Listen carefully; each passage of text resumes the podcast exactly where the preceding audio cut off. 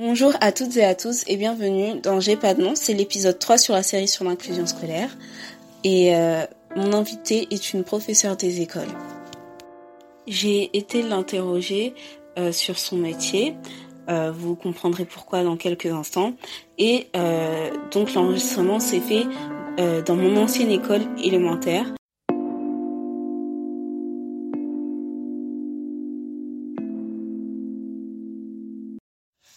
Donc, je m'appelle Solène Guéry, ça fait 5 ans que j'enseigne. J'ai eu le concours il y a 5 ans. Et j'ai fait euh, un an en classe Ulysse. Voilà. Et donc du coup, 4 ans en classe, euh, classe classique. J'ai fait du CP jusqu'au CM2 surtout. D'accord. Et euh, vous dites que vous avez passé un concours. euh, Quel est le concours qu'il faut pour être professeur des écoles? C'est le CRPE, ça s'appelle, et euh, c'est un concours qu'on passe après la M1 maintenant.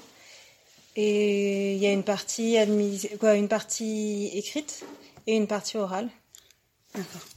Donc, euh, vous nous dites que vous avez travaillé en classe Ulysse. Est-ce que vous pouvez rappeler euh, ce que ça veut dire, classe Ulysse, et expliquer un peu ce que vous avez fait dans cette classe-là pendant un an? Bah, c'est une classe. En fait, c'est pas une classe, c'est un dispositif maintenant. C'est un dispositif dans lequel euh, on accueille des élèves en situation de handicap. Donc, il y a plusieurs euh, types d'Ulysse. Il y a euh, les Ulysses pour les enfants malentendants ou sourds.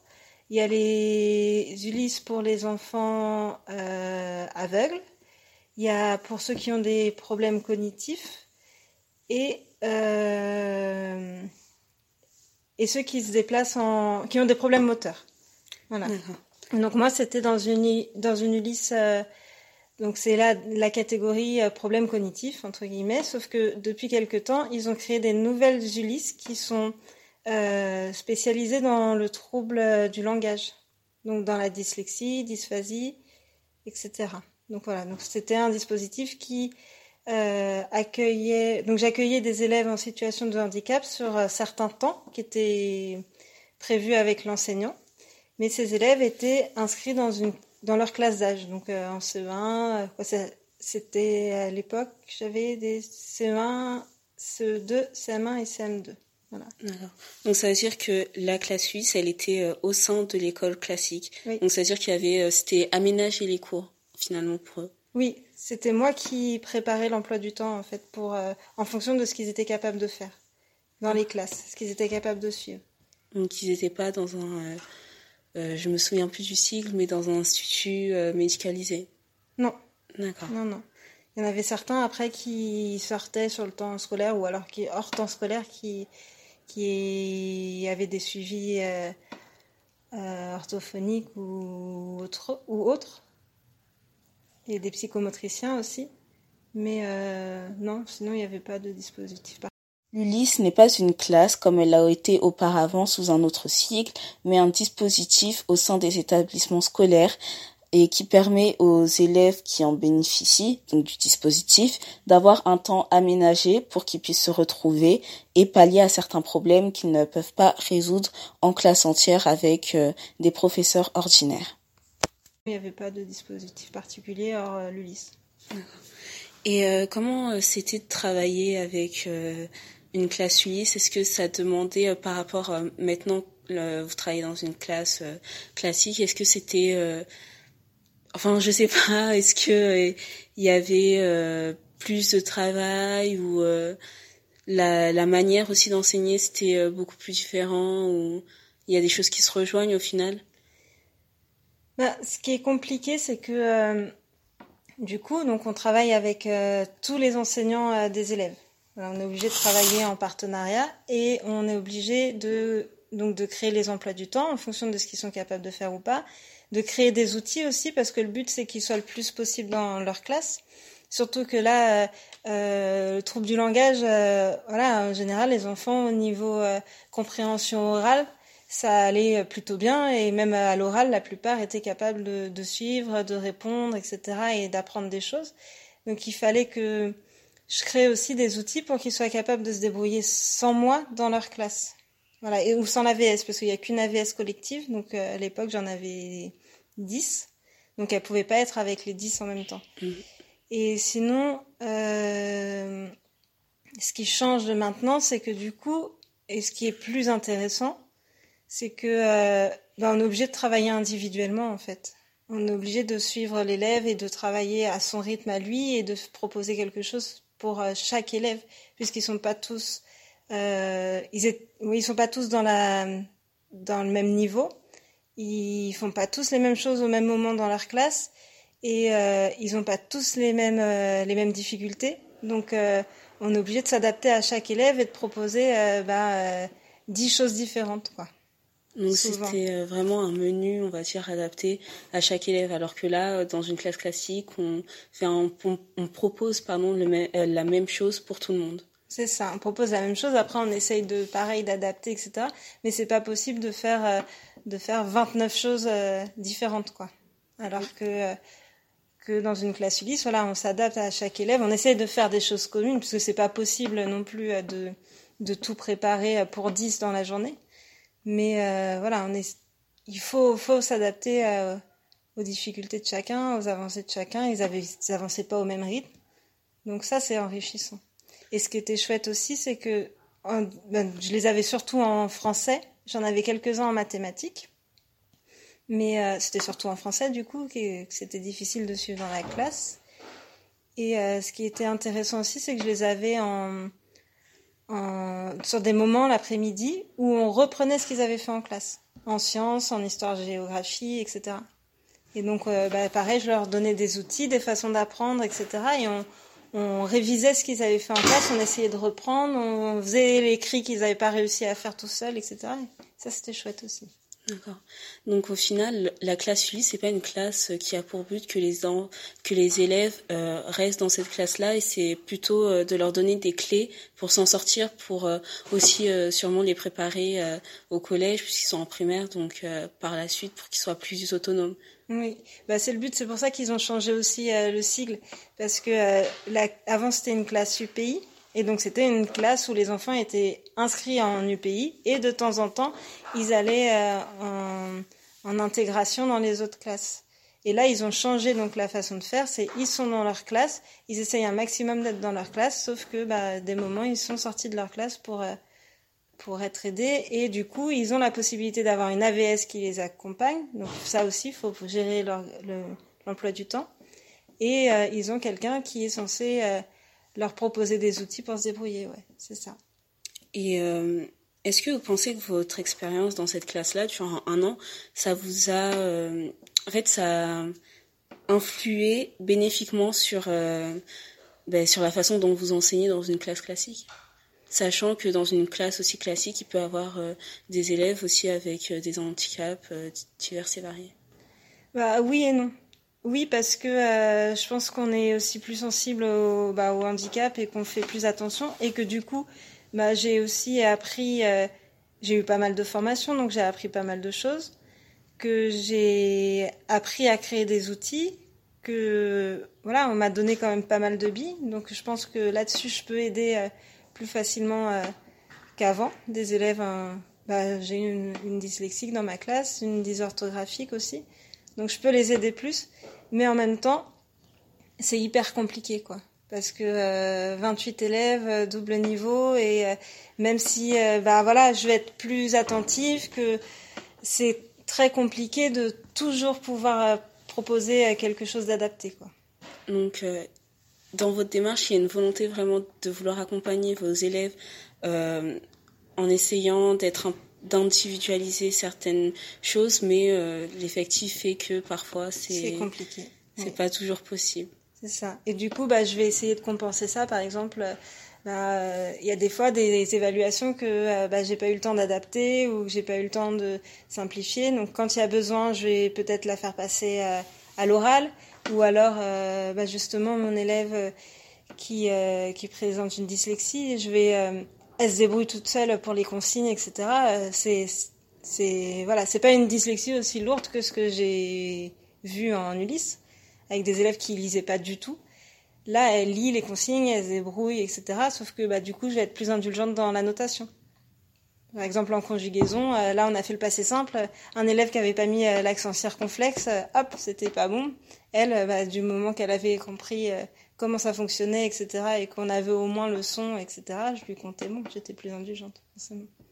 Parce que j'ai pas, et il y a aussi cette culpabilité de se dire, bah, je vais pas apporter les outils nécessaires pour qu'elle fasse pas l'erreur Ah oui, voilà. Par rapport au double niveau, euh, donc euh, moi quand j'étais en élémentaire, euh, il n'y avait pas de double niveau. maintenant c'est quelque chose qui est très répandu. D'une part, c'est dû à quoi? Et deuxièmement, est-ce que ben, vous dites que c'est plus compliqué, mais à quel point en fait? Parce qu'on ne se rend pas forcément compte, non?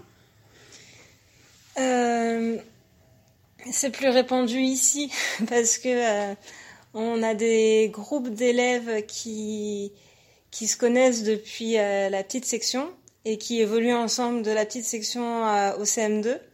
Qui, il y a des groupes d'élèves qui fonctionnent et il y a des groupes d'élèves qui fonctionnent pas du tout ensemble. Qui, voilà, il suffit qu'il y ait un ou deux éléments perturbateurs, mais voilà, qui se tirent vers le bas, qui ensemble ne fonctionnent pas du tout. Il n'y a pas forcément d'élèves moteurs et et il se tire euh, vers le bas en classe et dans la bêtise. Et du coup, euh, bah, c'est aussi euh, à des moments on ressent le besoin de les les séparer en deux, bah, pour qu'ils puissent aussi suivre un autre groupe d'élèves et prendre exemple sur un autre groupe d'élèves qui qui peut bah, qui tire vers le haut plutôt, qui est moteur en classe, qui a envie d'apprendre et qui voilà. C'est pour ça aussi qu'on fait ce genre de de, double niveau parce que euh, bah c'est une question de confort, c'est une question de climat de classe aussi. Et parce que tant qu'on n'a pas un climat de classe qui est euh, correct, avec des élèves qui ont envie d'apprendre, etc., c'est difficile de bah, d'amener de la pédagogie et de leur apprendre des choses. Quoi. Donc c'est pour ça. Après, euh, c'est plus compliqué parce que forcément, bah, double programme. Et, ah. et bah, c'est ce qu'on disait, hein, des fois triple ou... voilà, même sans parler de handicap, euh, on a tellement de différences euh, entre les élèves dans une classe que euh, bah, on est obligé de proposer plein de choses différentes. De, un même exercice, on est obligé de le proposer de ou une notion qu'on travaille, on est obligé de faire quatre exercices différents pour les élèves. Donc forcément, double niveau, et bah, c'est encore plus, ça donne encore plus de travail. D'accord. Et outre le fait qu'il y ait euh, des, des, handicaps euh, scolaires, il y a aussi euh, des élèves qui ont des difficultés qui sont pas nécessairement avérées par la médecine. Est-ce que il y a justement avoir travaillé dans une classe Ulysse sur un, an, ça vous rend plus sensible à cette jeune élève qui est dyslexique? Est-ce que ça vous rend aussi plus sensible et à ces personnes qui sont en difficulté parfois? Ouais, après, je pense que l'Ulysse, ça, oui, en plus, mais je pense que c'est aussi une question de, euh, de caractère et de sensibilité de chacun. Je pense que c'est quelque chose euh, qui, ouais, qui, qui me touche depuis longtemps. Donc, euh, oui, je fais attention. Après, c'est ce que je disais tout à l'heure. C'est vrai qu'on est un peu frustré des fois parce que le nombre, on n'est pas obligé de, on peut pas s'attarder sur un enfant ou un groupe d'enfants dans la journée, c'est pas possible. Donc, mais ouais, j'essaye au mieux de bah, qu'ils se sentent bien et que qu'ils soient pas qu'ils baissent pas complètement les bras. Donc, au-delà de, de votre expérience au niveau du travail, il y a aussi euh, une grande part pour les enseignants de, euh, de démarche personnelle au niveau de leurs élèves? Oui, je pense, oui. Oui, on n'a pas tous la même sensibilité, on fait pas tous le, ce travail pour les mêmes raisons. Après, je pense qu'on est beaucoup, beaucoup, on le fait par vocation, mais euh, on n'a pas tous la même, bah, la même sensibilité aux autres, la même sensibilité à la différence, et puis, euh, oui, donc du coup, bah, dans notre façon de faire, ça, ça change, oui. Je pense que tout le monde ne pourrait pas. Il y en a qui n'ont pas envie d'aller travailler en Ulysse, par exemple. Et puis c'est c'est pas une critique, c'est voilà, c'est qu'ils se connaissent et que s'ils en ont pas envie, tant, bah, autant aller travailler des, des niveaux qui les intéressent. Et d'autant plus en, élémentaire, je pense quand même les, les enfants sont parfois assez fragiles, on va dire. donc avoir un certain tact aussi avec les élèves, c'est important pour pas les froisser. Oui, bah, pour reparler plus personnellement de mon expérience, moi j'ai vécu, euh, vécu une année difficile en CM1 et je m'en souviens encore. C'est quelque chose qui m'a marqué. L'humiliation de, l'enseignante, etc. Pas que vis-à-vis de moi, mais. Euh, et c'est euh, en ayant vécu ce genre de choses qu'on se rend compte que. qu'on se rend compte du poids des mots d'un adulte envers un élève, un enfant. Qu'on se rend compte que bah, c'est quelque chose qui marque à vie.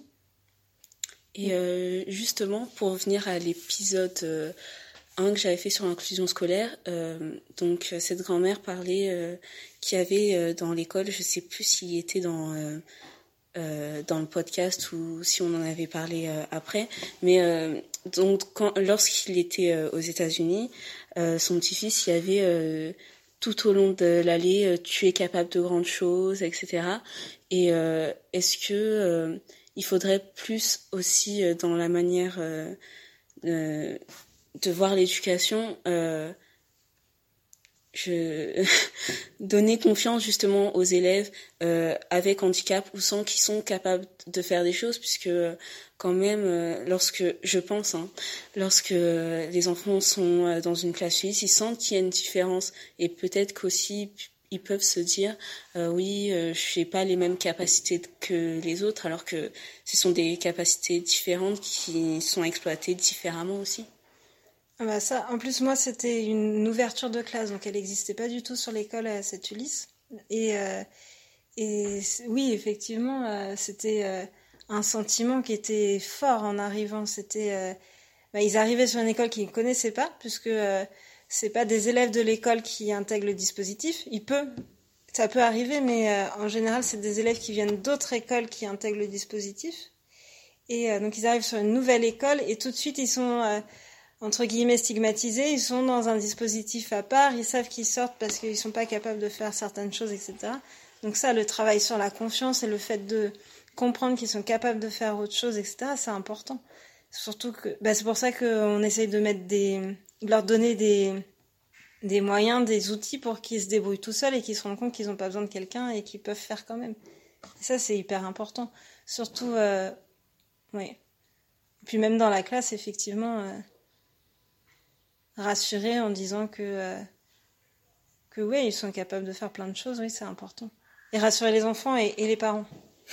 Parce que euh, pour les parents, ça peut être aussi compliqué euh, de, bah, de se dire, ben, mon enfant il fonctionne pas de la même façon voilà il ré... quoi pas il réfléchit pas j'ai des bêtises mais il il a une autre manière de fonctionner une autre manière d'apprendre etc et et il y en a certains qui sont dans la norme quoi et c'est difficile de se dire bah il fait différemment mais une fois qu'on a réussi à à leur donner les outils qu'on a réussi à leur donner un peu confiance ils se rendent compte que finalement ils sont capables de faire plein de choses et que euh, bah, c'était ça qui était gratifiant dans l'Ulysse, c'est que euh, bah, finalement je sais pas lire, mais euh, et puis c'est toujours difficile pour moi de lire, mais euh, je suis capable de. C'est la première année que je, que je suis capable de faire de la géographie, de faire des sciences, de faire de l'histoire et d'avoir des bonnes notes, quoi. Bah, parce qu'on me demande pas d'écrire, on me demande pas d'avoir la bonne orthographe, mais on me demande de de retenir les mots à l'oral, on me demande d'avoir compris, d'expliquer, etc. Et ça, ça, ça rassure énormément, forcément.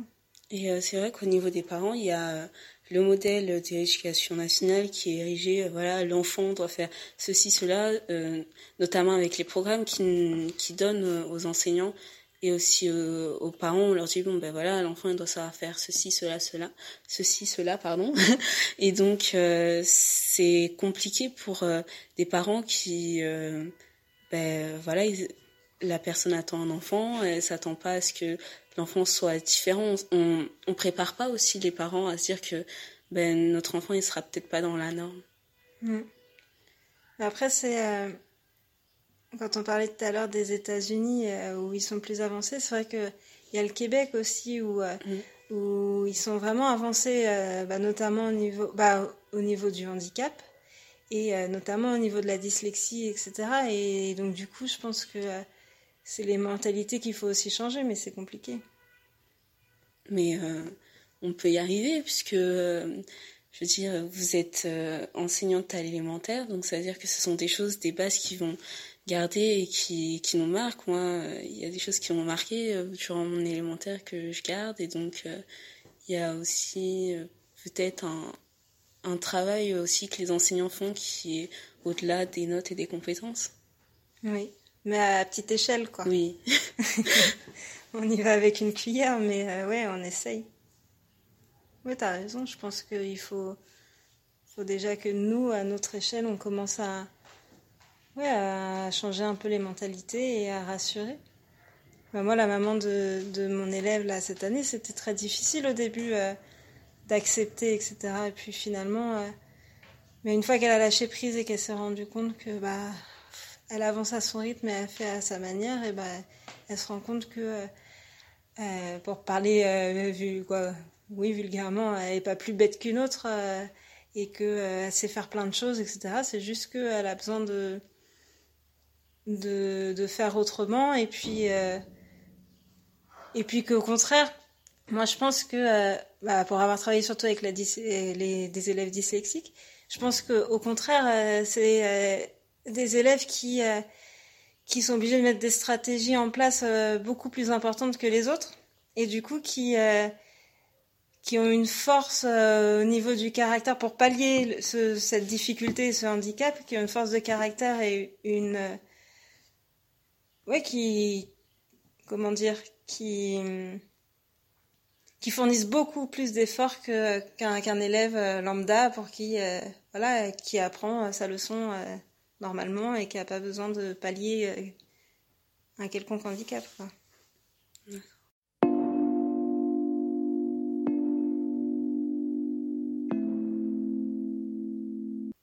Ben, merci beaucoup pour cette petite discussion. C'était vraiment très intéressant. Euh, notamment... Pas trop parler, ça va.